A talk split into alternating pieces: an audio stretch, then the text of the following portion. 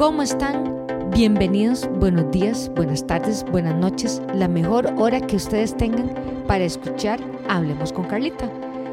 Volvemos con Carlita Solís. Hoy les tengo un tema apasionante. Bueno, por lo menos a mí me parece apasionante y es un tema que uno de nuestros escuchas me lo solicitó. Así que espero quedarles súper bien a este escucha. Se es sobre el metabolismo. El metabolismo, nosotros normalmente escuchamos a las personas decir que es que tengo bajo mi metabolismo o es que mi metabolismo es muy lento o es que esa persona sí que tiene el metabolismo súper rápido. Pero realmente, en esencia, ¿qué es el metabolismo? Vamos a ver la parte teórica para que ustedes vayan teniendo un concepto sobre esto. El metabolismo son cambios químicos que se presentan en una célula u organismo. Estos cambios producen la energía y los materiales que las células y los organismos necesitan para crecer, reproducirse y mantenerse sanos. El, el, metabolismo también ayuda a eliminar sustancias tóxicas. Ahora bien, ¿cómo nos comemos todo esto? Y cómo esto tiene que ver en nuestro desempeño físico y en nuestro desempeño del día a día. Bueno, pues resulta que el metabolismo va asociado a que todo nuestro cuerpecito y todo lo que esté compuesto en nuestro organismo funcione de la mejor manera. Cuando yo escucho a una persona que me dice, a mí me cuesta bajar mucho de peso porque yo tengo el metabolismo muy lento, normalmente yo les digo que se hagan un examen para medir lo que llamamos la tasa metabólica basal. ¿Qué significa eso? Es cuántas calorías que vamos nosotros en reposo, o sea, cuando estamos queditos, sentaditos, viendo tele o cuando dormimos. Es muy, muy, muy bajo el porcentaje que las personas tienen eso abajo del rango. El, prácticamente que de cada 10 personas, bueno, menos una es que tiene ese metabolismo basal tan bajo. Entonces, ¿qué hace que nosotros estimulemos que nuestro metabolismo esté de una forma sana? Y uno de los efectos que podemos mantener que nuestro metabolismo se mantenga sano es practicando la actividad física. ¿Por qué? Porque como vimos en la definición, lo que tenemos que tener son células u órganos que estén sanos. Si nosotros tenemos diferentes sistemas trabajando en armonía, vamos a tener un gasto calórico mayor y por ende vamos a tener un metabolismo óptimo. En palabras comunes y corrientes, si yo puedo tener mi sistema muscular activo, mi sistema digestivo activo, mi sistema respiratorio activo de una forma saludable y controlada, no voy a tener problemas metabólicos. Y eso, esos problemas metabólicos es cuando se dañan células y organismos y tenemos como consecuencia las enfermedades degenerativas, ¿verdad? O crónicas que llaman, que es como la diabetes, la hipertensión. Entonces, ¿Cómo le vamos a llegar a este, a estimular que nuestro metabolismo esté óptimo? Entonces, hay que ver que nuestra, nuestros principios de cómo podemos tener, les voy a dar cinco tips de cómo podemos tener nuestro metabolismo en óptimo estado. Uno, anótenlo, ténganlo ahí, apunten, saquen libreta, lápiz, como gusten. Uno, estar la persona con buena calidad de sueño. Aunque ustedes no lo crean, uno de los efectos que produce la obesidad es el no tener un orden de sueño, un horario de sueño adecuado, no tener las entre 6 y 8 horas de dormir con un sueño bueno, ¿verdad? no que nos estemos levantando cada rato, este, de la mejor manera. Uno de los rubros que puede provocar que las personas les baje el metabolismo o tengan problemas de sobrepeso es porque no duermen lo suficiente o no duermen con la suficiente calidad de sueño, o sea, que usted tenga un sueño profundo, un sueño reparador. Entonces, toda persona que vemos, ya sea un adolescente, un adulto joven, este, yo lo veo mucho con los chiquillos de 20, 25 años, que la nota es quedarse despierto hasta tarde y levantarse tarde en la mañana. Esos dos descontroles pueden dañar a largo plazo el metabolismo. O la gente que me dice, ah, no, Carlita, es que yo soy nocturno. Entonces yo empiezo a trabajar a las 11, me voy durmiendo a las 3 de la mañana y me voy levantando a las 7. Oh, terrible. O sea, no hay cuerpo que aguante. Ese puede ser uno de los factores que nos detonen a que nuestro metabolismo caiga y tengamos problemas de sobrepeso con solo mejorar ese punto. Seguimos. Punto número dos, tener pausas activas. Esa de las pausas activas fue una moda hace muchos años cuando empezaron a ver en las empresas que los empleados pasaban eh, teniendo muchos problemas de incapacidades por dolores musculares, por dolores de espalda. ¿Por qué? Porque teníamos una posición por mucho tiempo una misma posición, sentados ocho horas, sentado más de una hora en una misma posición, o sea, algo reiterativo. Entonces, fue donde empezaron a ver las personas del área del movimiento humano, las personas de fisioterapia, los profesionales, en buscar una solución.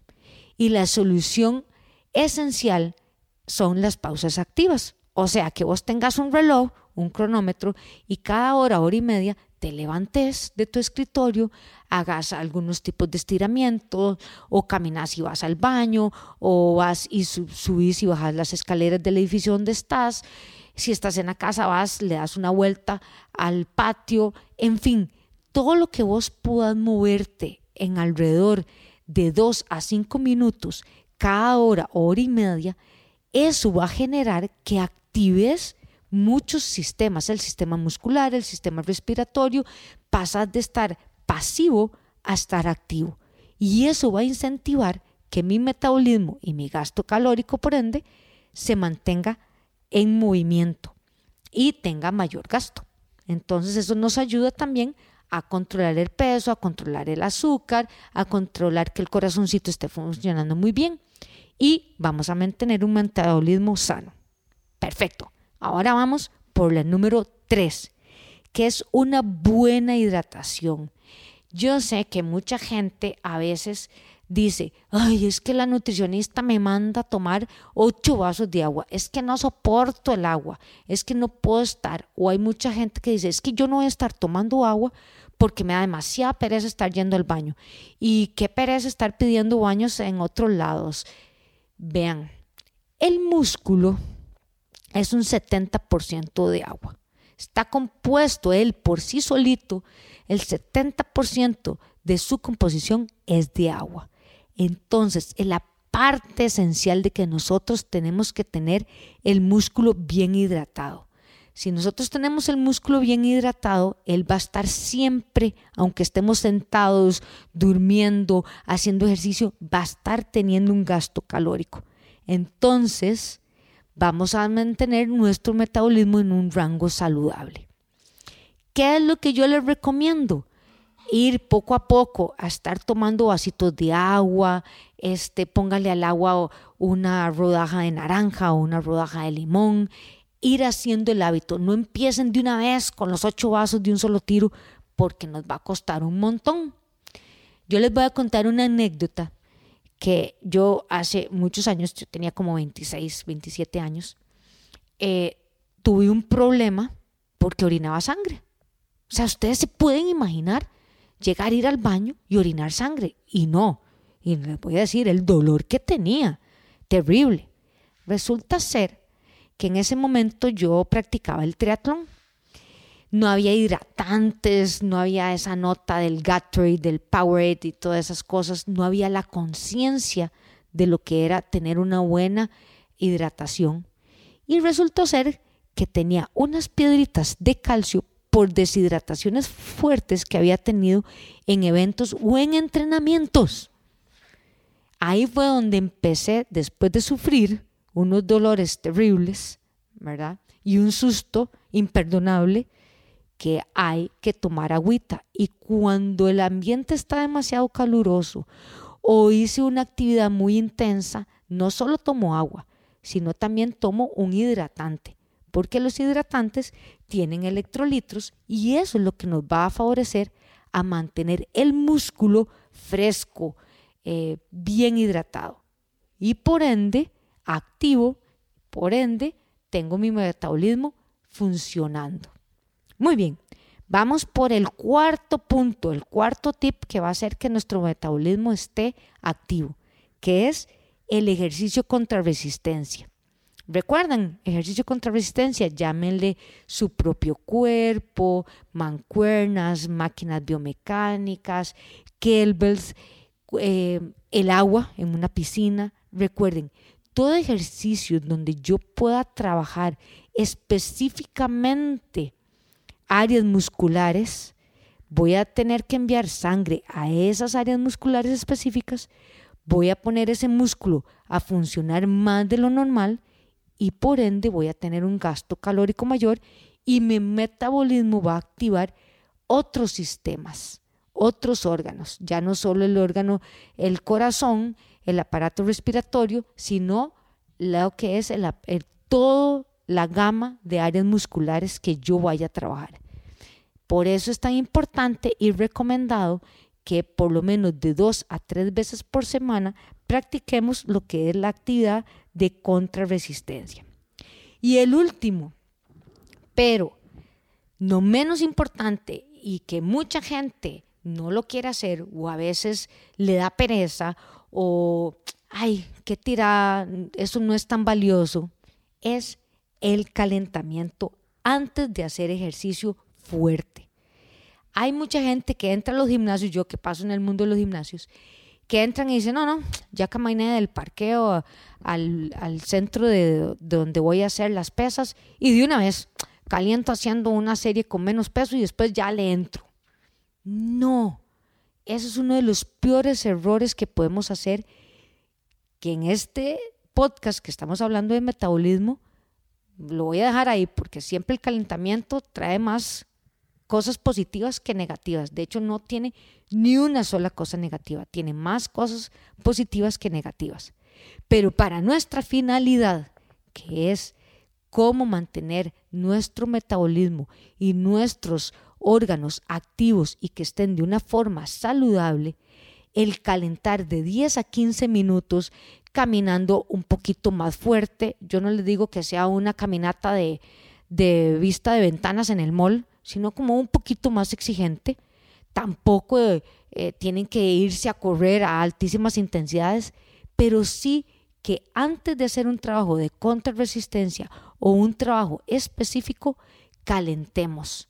Calentemos con ejercicios de movilidad, una caminata eh, ahí pasadita de, de bajo a moderada intensidad y cada vez que puedan meterle a las pausas activas un poquito de caminata, también. Un baile, una canción de baile.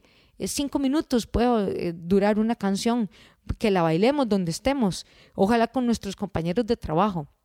Entonces, en resumen, ¿el metabolismo es algo que se puede controlar? Sí. ¿Hay personas que tienen metabolismo bajo? Sí, hay pero es muy poco, ¿verdad? Y eso se tiene que estudiar.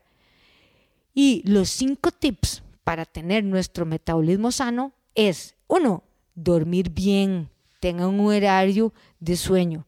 Dos, realizar pausas activas cada hora, máximo cada dos horas, hacer una pausa activa. Una buena hidratación, ejercicio contra resistencia y, por último, pero no menos despreciable, hacer calentamiento antes de realizar ejercicio. Entonces, espero les haya gustado este programa de metabolismo. Pregúntenme en mi página de web www.ecasalud.com.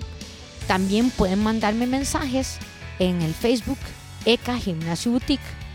Y si no, llamen, contáctenme al 89 17 63 48. Carlita Solís para ustedes. Espero no haberlos aburrido y vernos en el próximo podcast. Chao.